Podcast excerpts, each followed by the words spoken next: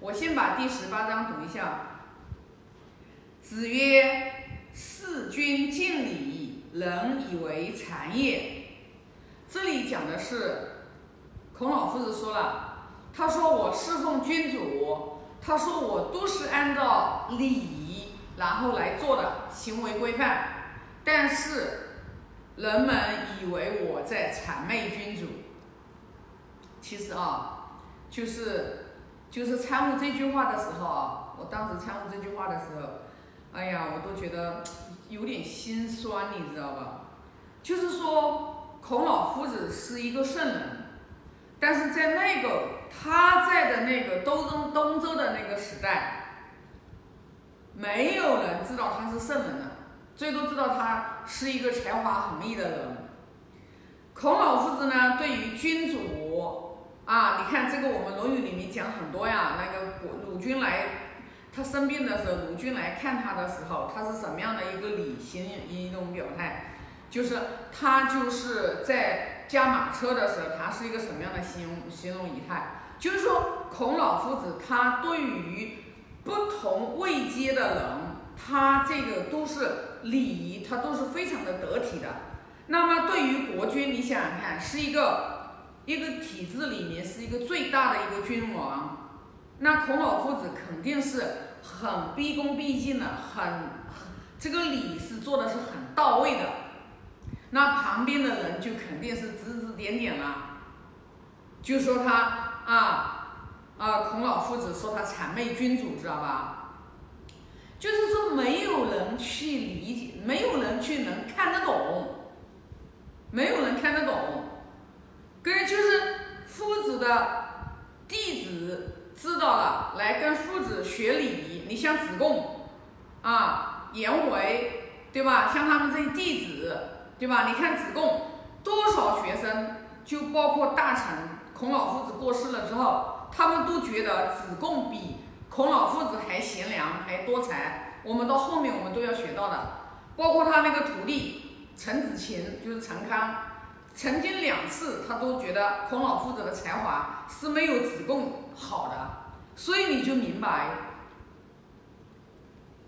老百姓，在那个时候的老百姓，知道吧？说老百姓眼睛是雪亮的，不是的，没有的。老百姓在《论语》里面讲的，君子是德风，对吧？就是。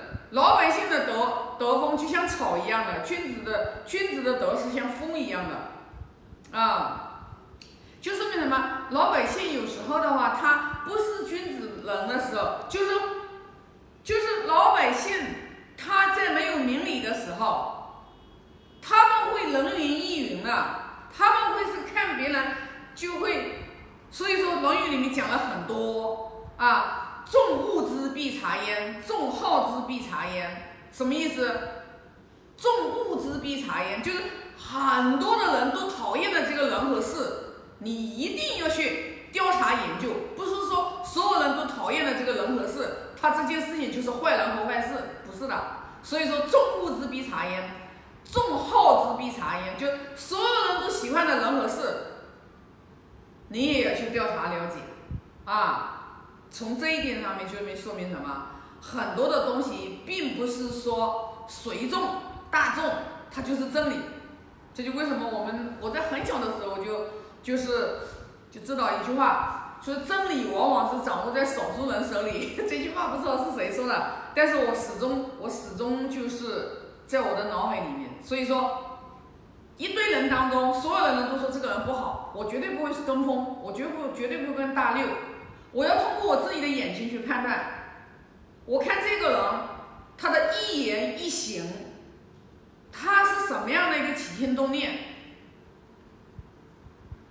你只要去静下心来，你去观察。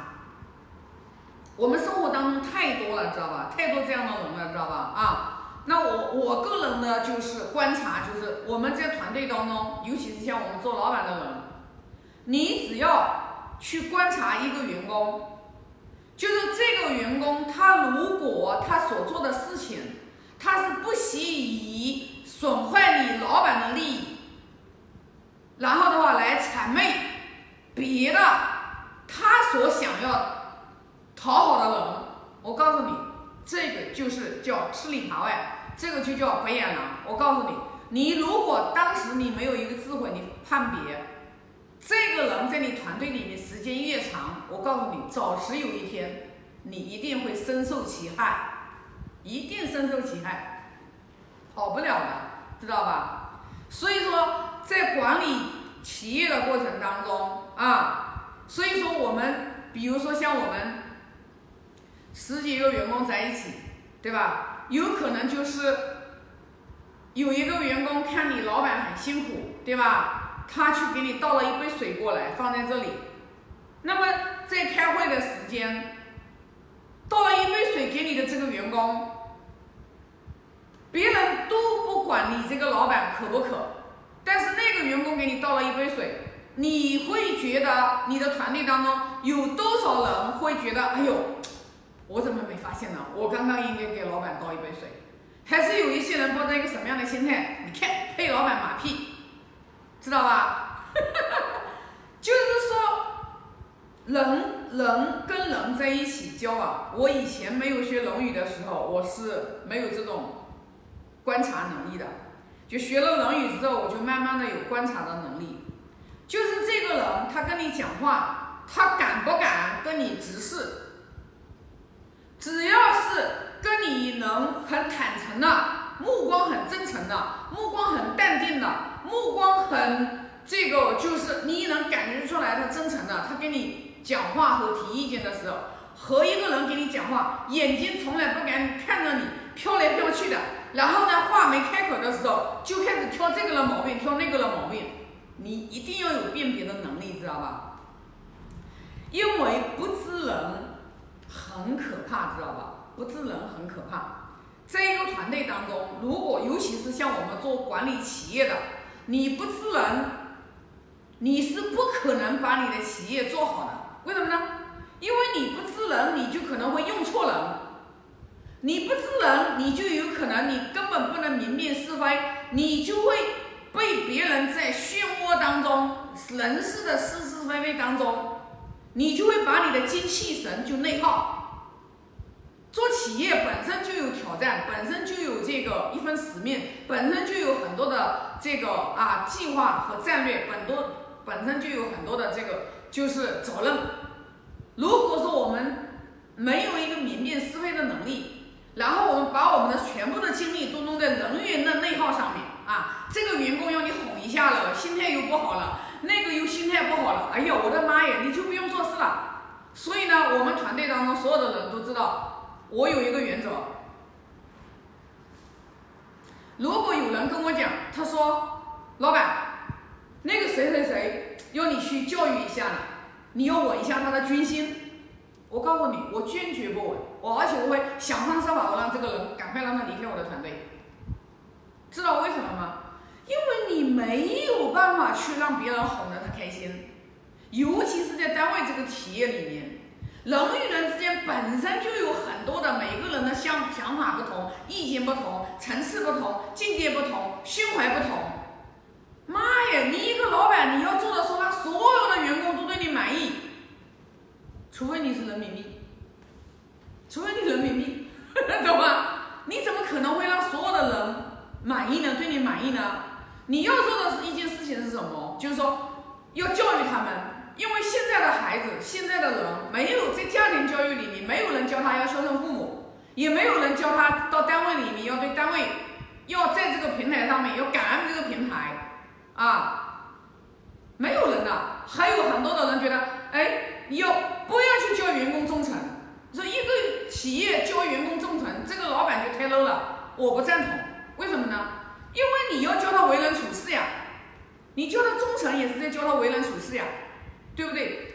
只要公司给到你的筹码，给到你的薪酬体系和标准，对吧？都已经在行业当中都是比较高的了。你在这个团队当中，你有没有为企业创造利润？这个是很重要的。你能给企业创造利润出来，就说明你这个人是有价值的。那老板一定看到你的价值，会想方设法留你，能理解吧？那你就要教会他忠诚呀。忠诚是需要筹码的。所以说，在一个体制里面，在一个制度里面，有的人他不明理，知道吧？那你就要给他立规矩，就像家规一样的，对不对？是不是？家里有长者，长者没有坐下来吃饭，对吧？晚辈先决不允许上桌子，这难道不是家规吗？这就是家规啊。那作为一个企业，没有企业的规矩吗？一定要有企业的规矩的，是不是？但是我们现在的人老是不好意思啊，这个又不好意思，那个又不好意思。你不好意思，你就没有办法让你的企业上规上轨道，知道吧？你在家里面你不好意思，你不给孩子立下规矩，你将来走上社会。他吃亏的就是他，啊，所以说，在一个单位体制里面，见到领导要很恭敬，啊，看到老板累了，对吧？倒杯水，拉个凳子坐一下，对不对？这些都是属于很正常的，这都是尤其是年轻人、晚辈，对不对？就应该做的事情。不用说领导了，就是就是你爸爸妈妈，你看到是不是要体贴一下，对不对？所以说呢。事事君经理，人以为谗也，啊，你管他人以为谄不谄言的，对吧？是不是？所以呢，其实通过我们孔老师这一句话讲给我们后世的人听，我们也就明白，它都是双面的，知道吧？啊，都是双面的。那我们从这里面，我们就要领悟到，无论你做的多么好，无论你做的多么好，纵然你是圣人。还不是一样有人不认可他，所以你活在别人的世界里面，你没法活。所以还是说的那句话，儒家讲的那句话：三纲八目，明明德，亲民，止于至善。你想要明明德，你要成为一个明理的人。然后对吧？你要亲民，对吧？什么叫亲民？就是所有的人你都要去关爱他们，就是叫普爱，是不是啊？那么你最后才能达到一个至善的一个境界，至善其实就是慈悲嘛，佛家的慈悲的呃慈悲的这种境界。那如何才能达到呢？那我们就必须要通过我们的八目，首先就是要修身，对吧？那修身怎么修嘛？修身它是有条目的，从格物致知、诚意真心四个条目来修。那我们从这里这里面来讲，那我们在单位里面。单位是属于我们这个，不是所有的人都会是去做老板的，基本上是百分之七八十的人都是还是在单位里面打工的，对不对？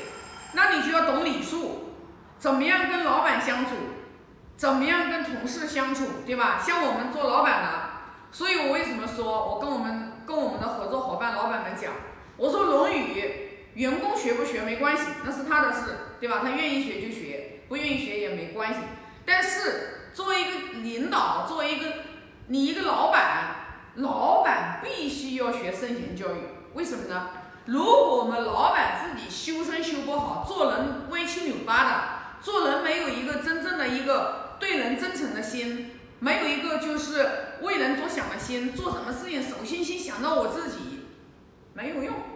你只要做事情，你不是想到你的团队。你不是想着大家跟我一起来的人，跟着我一起的人，我要不负他们，我要让他们跟着我，得到他们的财富，得到打开他们的智慧，让他们的人生过得更幸福。如果你没有这样的一个想法，而只是说我招来的人，他们就当牛当马，就给我来替我赚钱，没有用的，没有用。你这个企业，你这个企业永远都没有办法就是做好，而且说赚得到钱赚不到钱也是看你命中注定的。你如果说命中有那个财富，你就能赚得到，对吧？那也仅此而已，知道吧？说那想要有所大的作为，那还还是很难的，知道吧？啊，那么这一。